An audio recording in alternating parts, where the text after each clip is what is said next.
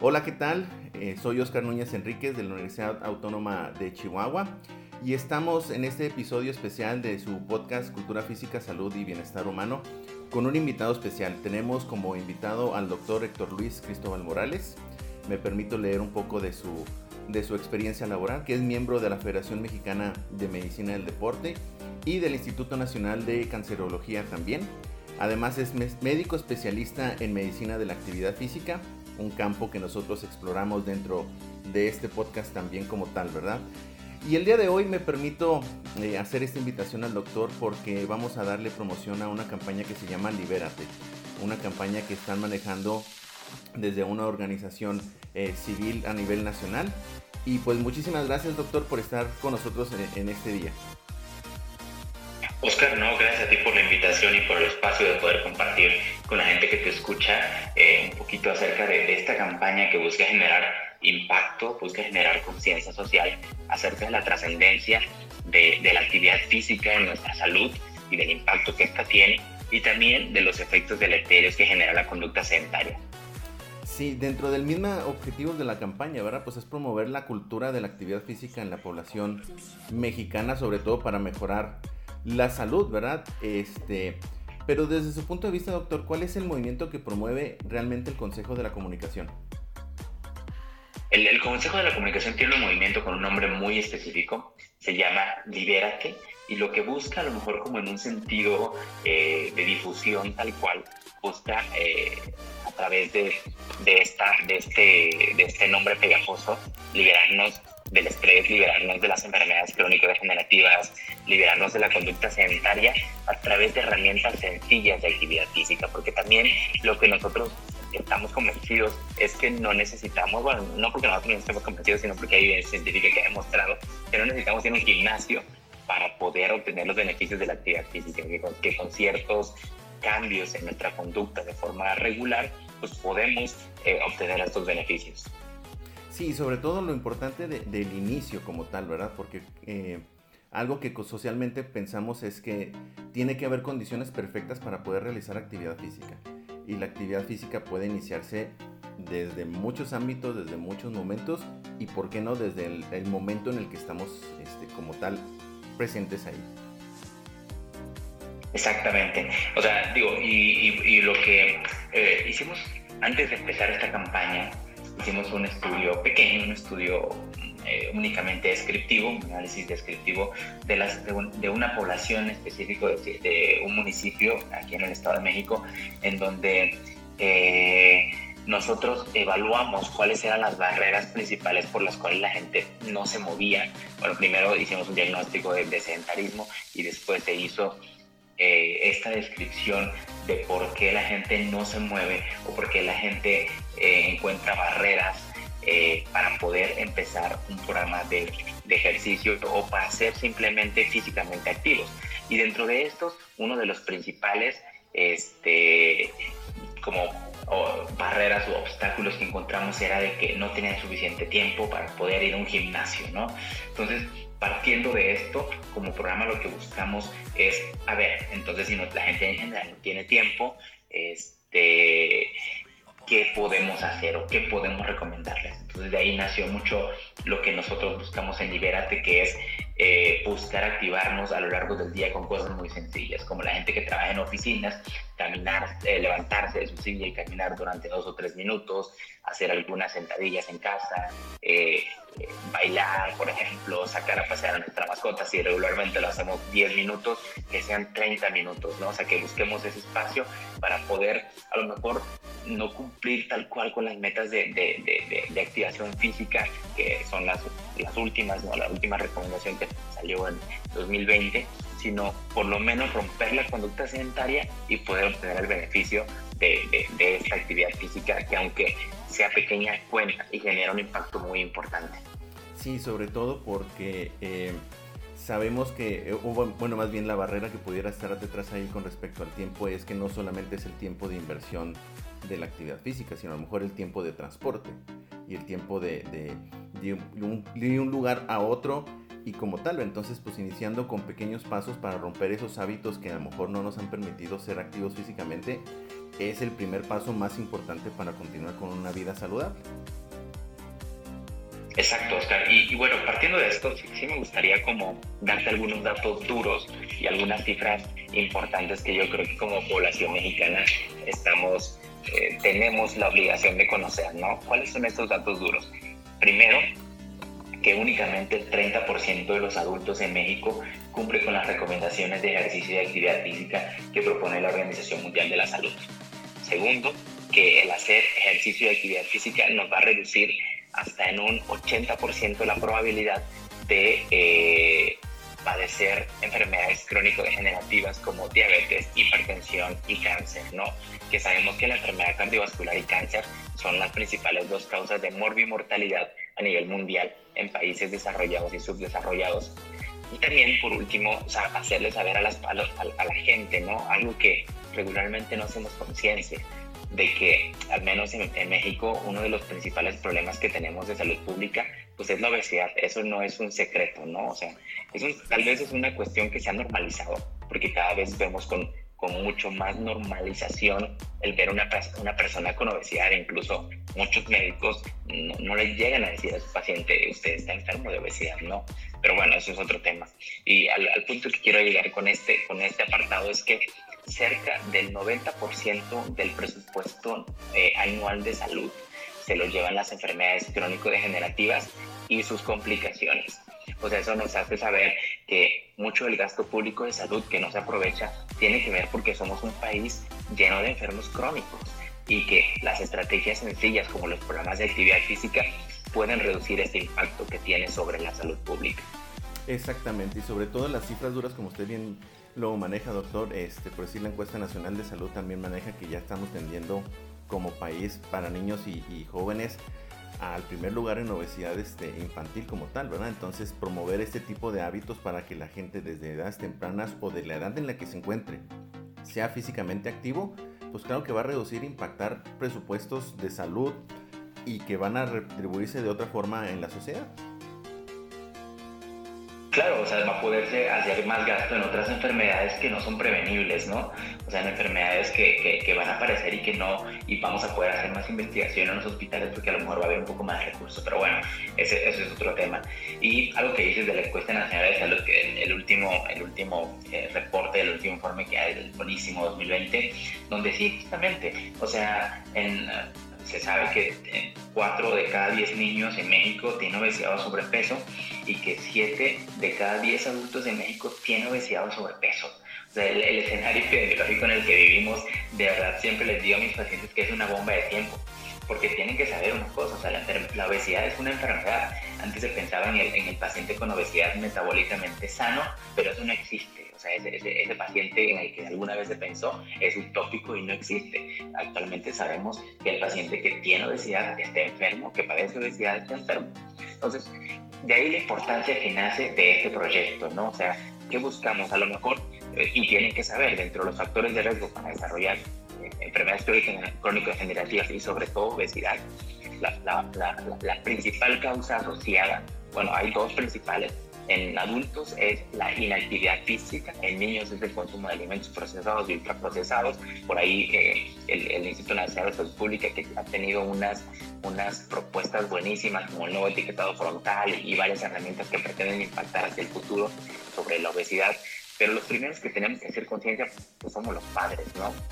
En que si somos padres activos tendremos niños activos. Y eso es algo que, es como una cadenita, como un efecto dominó si nosotros empezamos a establecer la cultura de la actividad física y del ejercicio en nosotros y en nuestros hijos y en nuestro entorno familiar y en nuestro entorno social, seguramente tendremos un impacto.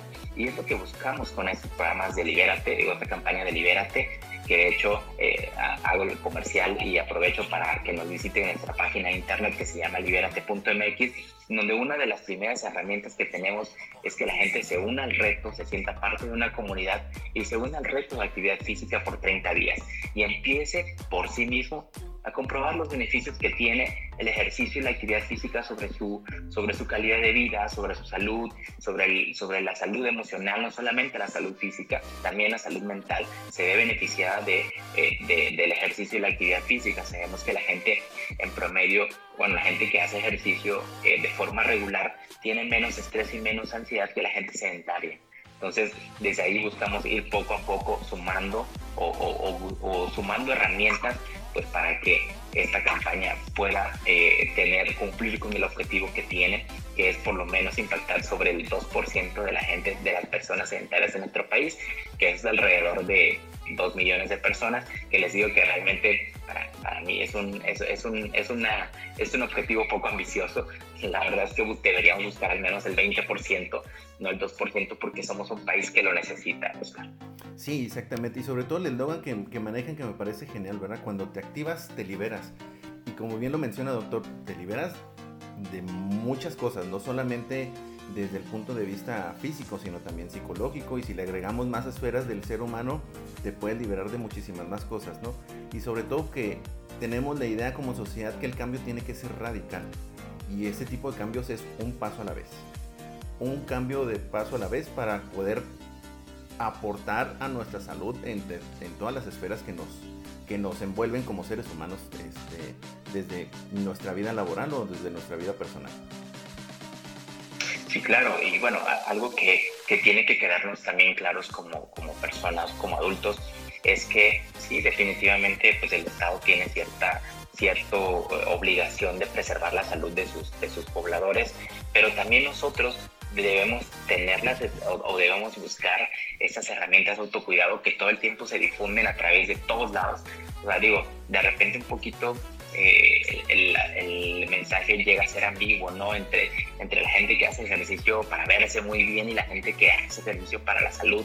Entonces, les digo, ahí se parte un poco la brecha porque a veces se malinterpreta la información con respecto al ejercicio y a la actividad física, ¿no? Donde todo el mundo piensa que, que pues hacer ejercicio para verte súper fuerte, ¿no? Súper fit, pero va más allá de eso, ¿no? O sea, la, la cultura de la actividad física, la cultura del ejercicio físico para la salud lo único que pretende es mantener saludables a sus pobladores, ¿no? O sea, mantener saludable a la gente que lo realiza. Entonces, pues bueno, este, Oscar, igualmente, eh, yo, yo siempre soy un, aprovechado, porque bueno, en ese sentido, sí, sí, me gustaría que la gente que te escucha se diera una vuelta por, por nuestra página de internet, la vuelvo a repetir, liberate.mx, y también a través de nuestras redes sociales que se llama Elijo Cuidarme. ¿Por qué? ¿Por qué los invitamos? Porque ahí, además de, te comentaba, tenemos el reto para los 30 días eh, de actividad física.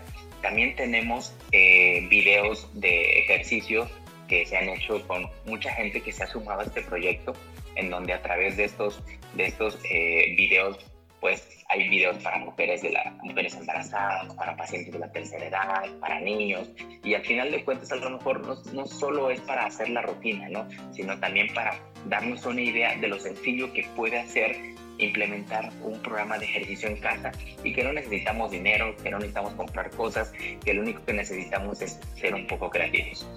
Así es exactamente, y sobre todo empezar a quitarnos las ideas erróneas de conceptos que pensamos que son sinónimos, ¿no? Actividad física, ejercicio, deporte, fitness y pensamos que todos son lo mismo cuando existen sus pequeñas grandes diferencias que pueden impactar realmente si te enganchas o no en hacer actividad física como tal, ¿verdad? Sobre todo por la idea que menciona muy bien, ¿verdad? De que pensamos que el hacer ejercicio nada más vernos bien.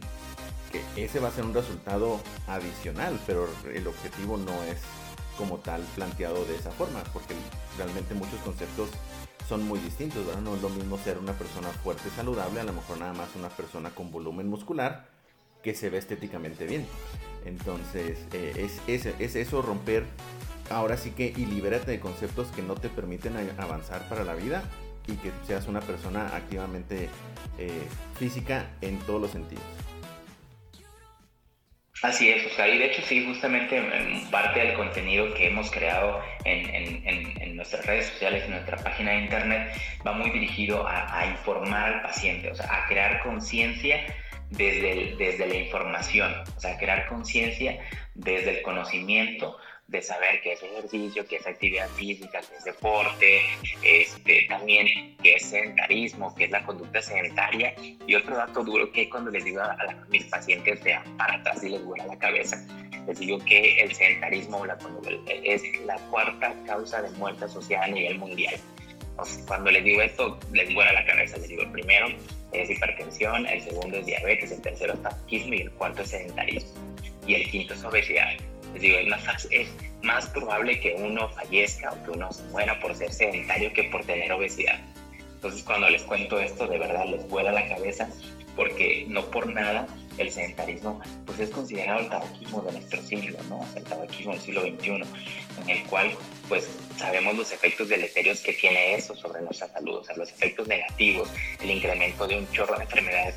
Yo te cuento un poquito, yo trabajo en un proyecto de ejercicio en pacientes con cáncer aquí en el Instituto Nacional de Cancerología y cuando les digo a los pacientes que cerca del 80% de todos los cánceres más comunes se pueden prevenir, entre el 80 y el 85% de los cánceres más comunes se pueden prevenir manteniendo, eh, no fumando, no consumiendo alcohol, haciendo ejercicio, manteniendo el peso y teniendo una dieta alta en vegetales, la gente no lo puede creer porque regularmente pensamos que el cáncer pues, te da porque tienes mala suerte o te da porque tienes un componente genético, pero del 100% de los cánceres que tenemos en, a nivel mundial, de los más comunes, solamente el 15%, entre el 10 y el 15% están asociados a factores, eh, a, factores genéticos. El resto tiene que ver con los hábitos o los factores modificables.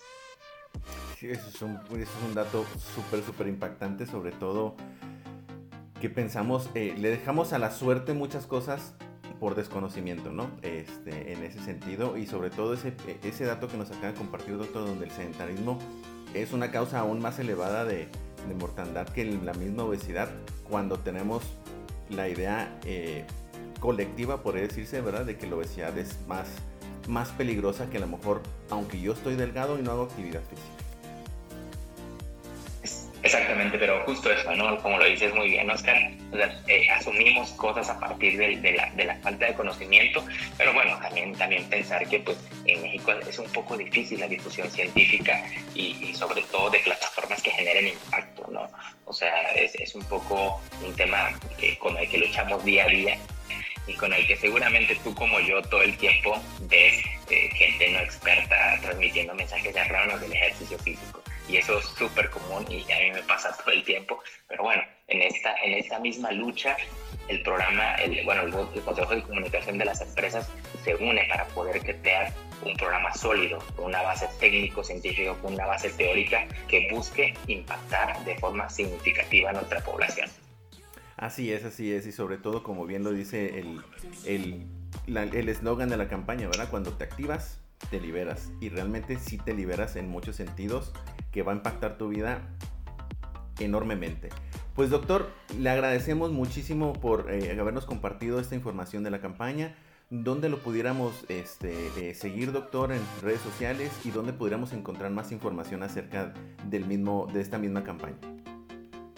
Claro que sí, Oscar. Pues bueno, primero recordarles eh, nuestra página de internet liberate.mx y en redes sociales, Facebook, Twitter, Instagram, pueden encontrarnos como Elijo Cuidarme MX. Y bueno, si gustan seguirnos a nosotros en nuestras redes sociales, en Instagram sobre todo es donde publico más o menos de forma lo más frecuentemente que puedo. Publico un poquito de información para mis pacientes. Es eh, Cristóbal 19. Ahí con gusto pueden encontrar información técnico-científica acerca del ejercicio para la salud. Perfecto, doctor. Le agradecemos muchísimo. Y pues muchísimas gracias por escucharnos en este episodio de su podcast Cultura Física, Salud y Bienestar Humano. Hasta luego.